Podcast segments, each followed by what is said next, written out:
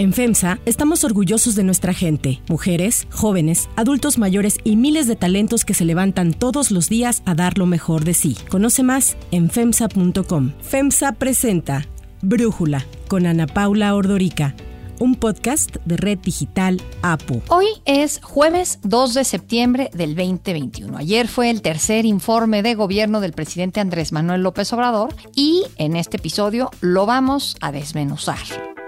El presidente inició uh, su discurso señalando que se han detenido las privatizaciones en el país, particularmente en petróleo y electricidad. Una medida decisiva fue parar en seco la tendencia privatizadora. Se dejó de entregar concesiones a particulares en minas, agua, hospitales, puertos, vías férreas, playas, reclusorios y obras públicas. Pero lo más importante, hemos detenido las privatizaciones en el sector energético. Seguiremos actuando de manera responsable y no se afectará la herencia de las nuevas generaciones. De acuerdo con López Obrador, el sector energético de México estaba en el abandono y en proceso de venta. En cuanto al sector eléctrico, eh, habló sobre los jueces que han frenado el intento de privilegiar a la CFE en la generación de energía sobre los privados. Dijo que el gobierno presentará una iniciativa de reforma constitucional para el sector. Para Brújula, Gonzalo Monroy, director general de la consultoría especializada GMEC, nos pone en contexto esto que dijo el presidente. La reforma energética de 2013 no privatizó ningún fierro, ningún tornillo de Pemex o de CFE. Simplemente le dio opciones al Estado mexicano y a los consumidores mexicanos para tener más opciones para desarrollar sus recursos que las empresas estatales. En cosas más específicas, como las refinerías, el presidente López Obrador, mostraba cifras equivocadas. Hablaba de un 38% más de utilización, pero este éxito es de apenas un 5% comparado contra 2018. Una cosa que no nos dijo el presidente López Obrador es que la producción de gasolina en estos tres años solo ha crecido un 5.7%, mientras que el diésel se produce ahora menos, un 4%. Lo que el presidente olvidó mencionar es que el combustóleo de alto azufre, ese combustible tan contaminante, ha crecido más de 30% en este año. Echar a andar las refinerías no nos lleva más gasolina o diésel, sino más combustóleo. En materia económica, como era de esperarse, durante su tercer informe el presidente presumió récords en prácticamente todos los rubros. Récord histórico en remesas, récord histórico en inversión extranjera, récord histórico en incremento al salario mínimo, récord histórico en no devaluación del peso, récord histórico en no incremento de deuda, récord histórico en aumento del índice de la Bolsa de Valores, récord histórico en las reservas del Banco de México. Está como para decir a los cuatro vientos, presumir. Es como para decirle a los tecnócratas neoliberales, tengan para que aprendan. López Obrador dijo que en lo que va de su sexenio se han ahorrado alrededor de 1.4 billones de pesos gracias a la austeridad y el combate a la corrupción. Destacó la cancelación de fideicomisos, de contratos leoninos y de fondos que se manejaban de manera discrecional, deshonesta y que solo beneficiaban a una minoría. Además, fiel a su estilo, el presidente señaló que antes las grandes empresas no pagaban impuestos, pero que ahora ya lo hacen. López Obrador dijo que ha cumplido todos sus compromisos económicos a pesar de la pandemia y lo ha hecho sin endeudar al país y sin aumentar impuestos. Este es el análisis de Valeria Moy, economista y directora del IMCO, respecto a lo que dijo el presidente. Quizás una de las áreas en las que más énfasis puso el presidente en su informe de gobierno fue la económica. El presidente enlistó una serie de logros históricos, así los llamó él, y culminó esta lista con una frase muy coloquial, con un tengan para que aprendan. Vale la pena mencionar que de estos logros, así entre comillas, unos son completamente falsos, como el relacionado con la deuda pública, que él dijo que no había aumentado, pero los datos nos muestran, los datos propios de la Secretaría de Hacienda nos muestran que del inicio de su administración ahorita la deuda pública se ha incrementado alrededor de 15 otros de estos logros son ambiguos, como el caso de la inversión extranjera directa. La inversión extranjera directa, las cifras que se usaron hoy en el informe son preliminares y estas cifras siempre se van ajustando. Es difícil ver los datos precisos de inversión extranjera directa en el muy corto plazo. Hay que esperar que pase el tiempo para poder ver verdaderamente cómo fue el registro de la inversión que entró al país y por supuesto siempre hay que tomar también la inversión que sale del país. También mencionó como un logro la acumulación de reservas internacionales, evidentemente sin señalar que México recibió la semana pasada 12 mil millones de dólares en derechos especiales de giro que obviamente incrementaron pues básicamente de un plumazo las reservas internacionales. Y dentro de estos logros pues hay algunos puntos que simplemente no son logros, sino reflejo de fracaso, de fracaso en términos de política económica a lo largo de muchos años, como el monto de remesas, los recursos que envían los mexicanos en el exterior, que en efecto han logrado máximos históricos, pero definitivamente no responden, no son un logro de nadie. Yo creo que en materia económica, las expectativas que generó el presidente desde su campaña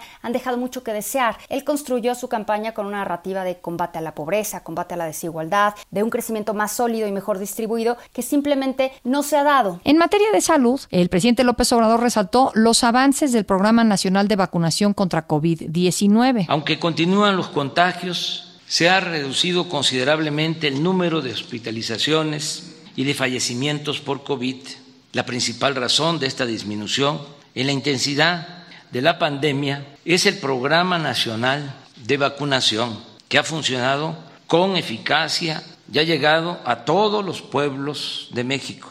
Hasta hoy hemos recibido 103 millones 296 mil 665 dosis de vacunas. Reconoció el apoyo de gobiernos extranjeros como Cuba, Argentina, Rusia, China, India y Estados Unidos para la compra de vacunas. López Obrador reiteró el compromiso de que en octubre todos los mexicanos mayores de 18 años estarán vacunados con al menos una dosis. En su breve exposición sobre la salud en México, el presidente dejó de lado prácticamente todos los otros temas en la materia para concentrarse solo en la vacunación contra COVID-19. No habló, por ejemplo, de la escasez de medicinas. Alejandro Macías, infectólogo e investigador de la Universidad de Guanajuato, hace este análisis para Brújula. En el tercer informe de gobierno se hace referencia a que han bajado los casos y las hospitalizaciones por COVID y se comenta que su principal causa es el Programa Nacional de Vacunación. Yo creo que eso es solamente parcialmente cierto porque también es verdad que el programa pudo haber ido más rápido, aunque hay que reconocer que se ha conseguido vacuna de diversos tipos en un mercado internacional muy difícil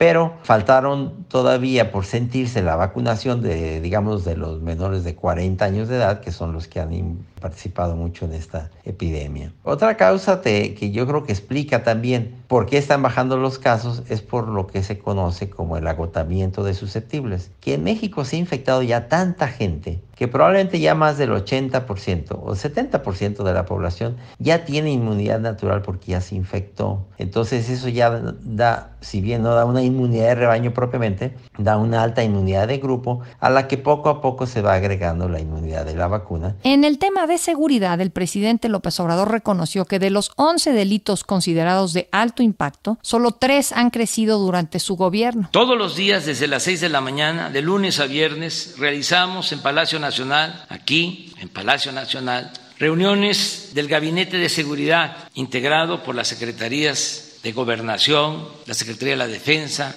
la Secretaría de Marina y la Secretaría de Seguridad Pública y Protección Ciudadana, que es la encargada de coordinar este gabinete. En esas reuniones diarias recibimos reportes del país sobre esta materia y se toman decisiones que permiten enfrentar los distintos delitos y garantizar la paz. En cuanto al feminicidio, reconoció que aumentó 13%, la extorsión 28% y el robo al transporte público 12%. Los delitos que bajaron, según el presidente, fueron el huachicoleo, el robo de autos, el secuestro y los homicidios. Para Brújula, Alejandro Ope, especialista en temas de seguridad, nos da su análisis. Lo que se dijo en el informe no es más que un destilado de lo que ya se ha venido diciendo en las conferencias mañana desde hace muchos meses, ¿no? Que es que se estabilizaron los homicidios y bajaron otros delitos, lo cual es, pues, en cierta medida es cierto, eh, es cierto, pero eh, hay que contextualizarlo. Es decir, se estabilizaron los homicidios, pero en los niveles históricamente altos, los niveles más altos en más de 60 años, ¿no? Llevamos tres años con más de 3.000 homicidios en promedio por mes. Entonces, eso no es una buena noticia. Segundo dato, es cierto, disminuyeron varios delitos de patrimoniales, varios delitos relacionados con el robo, pero eso en parte tiene que ver con la pandemia, eh, tiene que ver con la pandemia y con la reducción de la movilidad y la actividad económica que trajo aparejada. Eh, entonces, también eso eh, eh, no es necesariamente resultado de una política pública, sino resultado de un contexto sanitario. Y eh, en términos de cambios institucionales, pues el presidente prácticamente no mencionó su creación, en la Guardia Nacional creo que la mencionó en una, ocasión en el informe, y pues digo, repitió lo que ya se, lo que ya se había dicho, ¿no? O sea, enfatizó la construcción de cuarteles y el supuesto reclutamiento de elementos de la Guardia Nacional. No hay mucho que presumir, no hay mucho que poner de relieve. Estamos en una situación en la cual los problemas estructurales del sector seguridad pues no se resuelven y lo que tenemos es una administración de una crisis permanente. Sobre educación habló poco el presidente. El lunes comenzó el nuevo ciclo escolar con la participación entusiasta de maestras, maestros, madres y padres de familia, así como de 11 millones de niñas y niños y adolescentes que luego de 18 meses regresan a recibir clases presenciales a la escuela, que es su segundo hogar y el principal centro de convivencia para compartir afectos y tristezas y para recargarse de humanismo y solidaridad. López Obrador se refirió a la importancia de que los niños vuelvan a clases presenciales. Para Brújula, Alexandra Zapata, investigadora y activista, hace el siguiente análisis sobre este regreso a clases. Entramos a la segunda mitad de la administración del presidente López Obrador en un contexto educativo sumamente desafiante. México ya tenía el reto de una brecha educativa importante pero los últimos 17 meses de pandemia solo han acentuado esas brechas de desigualdad. Hoy algunas escuelas han regresado a clases de manera presencial. Hace unos días la Secretaría de Educación anunciaba que 100.000 escuelas regresaron a clases esta semana. 100.000 escuelas, pero faltan aproximadamente 100.000 más, de las cuales no sabemos por qué no han abierto, qué necesitan para abrir y qué tipo de apoyos les faltan. Desafortunadamente, el discurso de la educación como prioridad nacional no se ha acompañado hasta el día de hoy de un presupuesto que garantice las condiciones mínimas para que las comunidades educativas puedan regresar a clases de manera segura. Muchos docentes, directores, supervisores se han sentido sumamente solos en este regreso a clases, enfrentando la pandemia y lo que implica regresar a clases presenciales de manera muy sola. Hacia adelante, en el sector educativo faltan compromisos, falta acompañamiento a docentes, faltan presupuestos y falta que genuinamente la educación se refleje en las políticas públicas prioritarias del gobierno federal. El presidente resaltó una de sus principales banderas, los programas sociales. Con esta fórmula de combatir la corrupción y gobernar sin lujo ni frivolidad, hemos podido cumplir los compromisos de no endeudar al país, no aumentar impuestos, no subir los precios de los combustibles y lo más importante, esta nueva política económica fincada en la moralidad nos ha permitido financiar programas sociales para el bienestar de nuestro pueblo, en especial para los más pobres y marginados arrancó con su programa estrella, el aumento a la pensión a los adultos mayores. Aseguró que para el 2024 todos los adultos mayores recibirán el doble de lo que se les entrega actualmente. Habló de la atención al campo y la siembra de millones de hectáreas. Dijo que se entregan fertilizantes a los productores de Guerrero, Puebla, Tlaxcala y Morelos. Y habló del programa Jóvenes Construyendo el Futuro, en donde presumió que tiene más de un millón de beneficiarios. Mario Luis Fuentes, profesor investigador de la UNAM y director de México Social, analiza para Brújula este rubro. Más allá de los esfuerzos gubernamentales en lo social han sido importantes pero insuficientes, la pobreza creció, la pobreza como se mida, y que las remesas tan ponderadas solo expresan la enorme dependencia de millones de mexicanos que tienen que esperar que cada mes les manden los 300 dólares, los 250 para poder más o menos vivir o más o menos comer. Las transferencias siguen siendo importantes pero muy insuficientes y la realidad es que el sistema, el nuevo sistema de salud llamado INSABI, no ha logrado superar la crisis originada por la pandemia, pero tampoco la crisis originada por las transformaciones en la manera de administración y operación. El análisis. Para profundizar más en el tema, le agradezco a Jorge Cepeda Patterson, periodista, escritor y analista, platicar con nosotros. Jorge, ¿te gustó el tercer informe del presidente? Esto que da a medio mar, porque habla diario, pero este es distinto, ¿no? Absolutamente. A mí me parece que el informe, sobre todo este de medio camino, en el que el presidente hace valoraciones casi como de fin de sexenio, incluso hay un momento en que él dice, con lo realizado me podría ya eh, retirar con la conciencia tranquila de que la tarea ha sido hecha. Y en ese sentido es que ah, no es un informe anual, sino una especie de valoración completa de todo su ejercicio de estos tres años y en cierta manera de su sexenio. Ahora, en efecto, es totalmente distinto a las mañaneras. A mí me parece que en las mañaneras él se dirige esencialmente a la tribuna, sobre todo a su base social, para confirmar y reconstruir y refundar cada día el vínculo que tiene político con estas masas, mostrándoles que habla en su nombre, critica a los de arriba, cuestiona a los fifís, y habla en favor de los pobres y del pueblo. Es decir, en las mañaneras lo que él está haciendo es un acto político de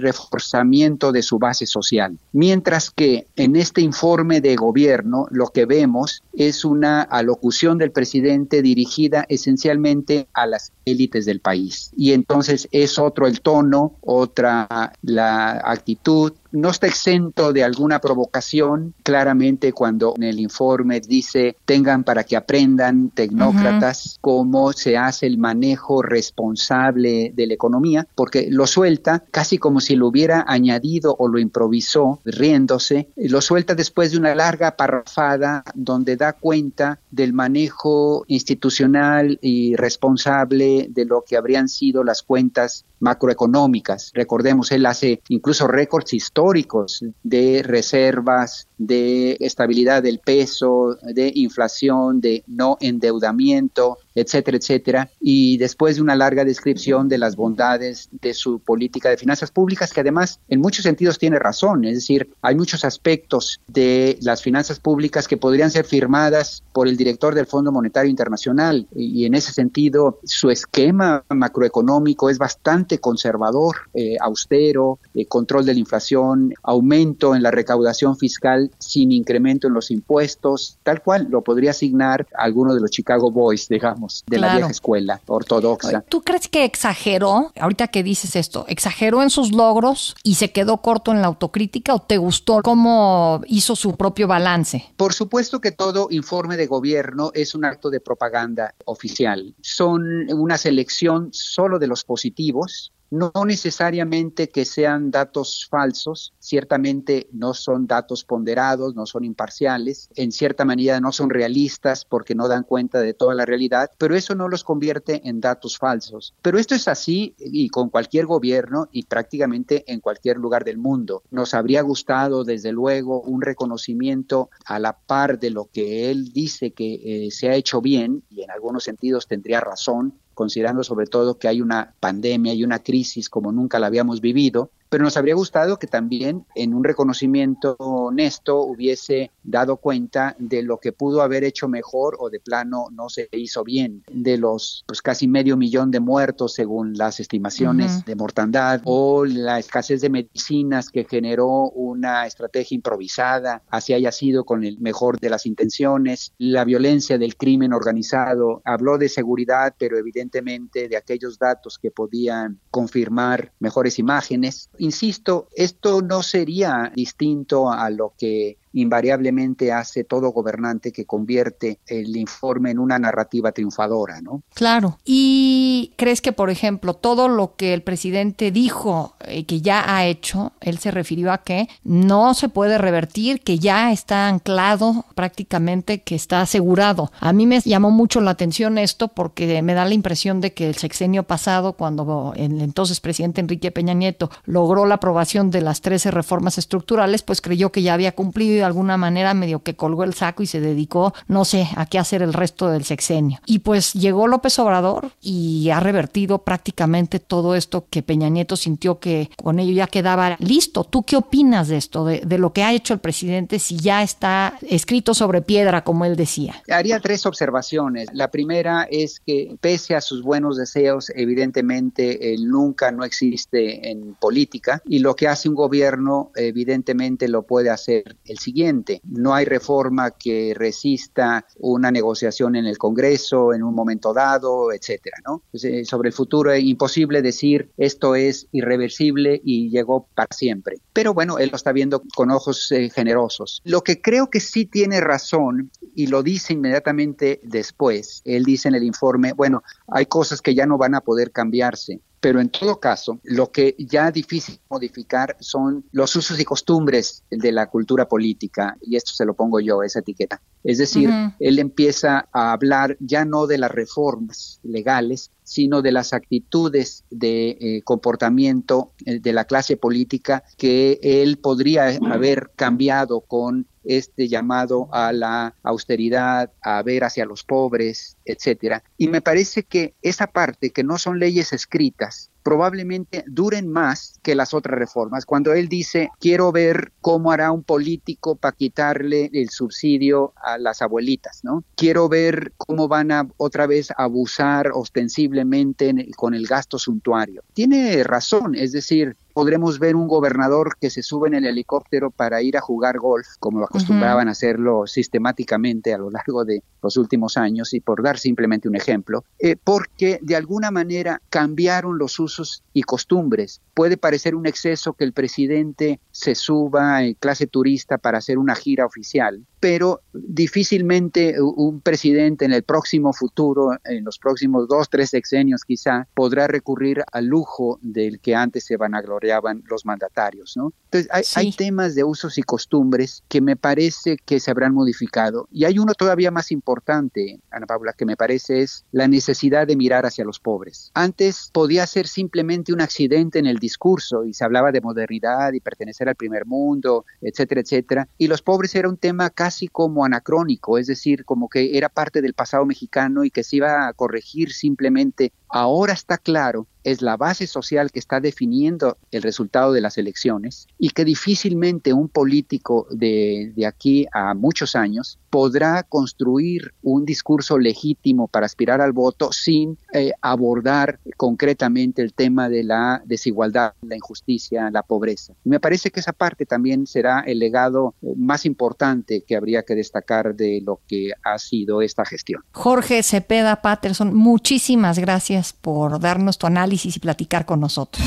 Si te gusta escuchar Brújula, te invitamos a que te suscribas en tu aplicación favorita o que descargues la aplicación Apo Digital. Es totalmente gratis y si te suscribes será más fácil para ti escucharnos. Además, nos puedes dejar un comentario o calificar el podcast para que sigamos creciendo y mejorando para ti. Yo soy Ana Paula Ordorica. Brújula lo produce Batseba Feitelson. En la redacción, Ariadna Villalobos. En la redacción y coordinación, Christopher Chimal. Y en la edición, Omar Lozano. Yo los espero mañana con la información más importante del día. Oxo, Farmacias ISA, Cruz Verde, Oxo Gas, Coca-Cola FEMSA, Invera, Torrey y PTM son algunas de las muchas empresas que crean más de 245 mil empleos tan solo en México y generan valor como parte de FEMSA. FEMSA presentó Brújula con Ana Paula Ordorica, un podcast de Red Digital APO.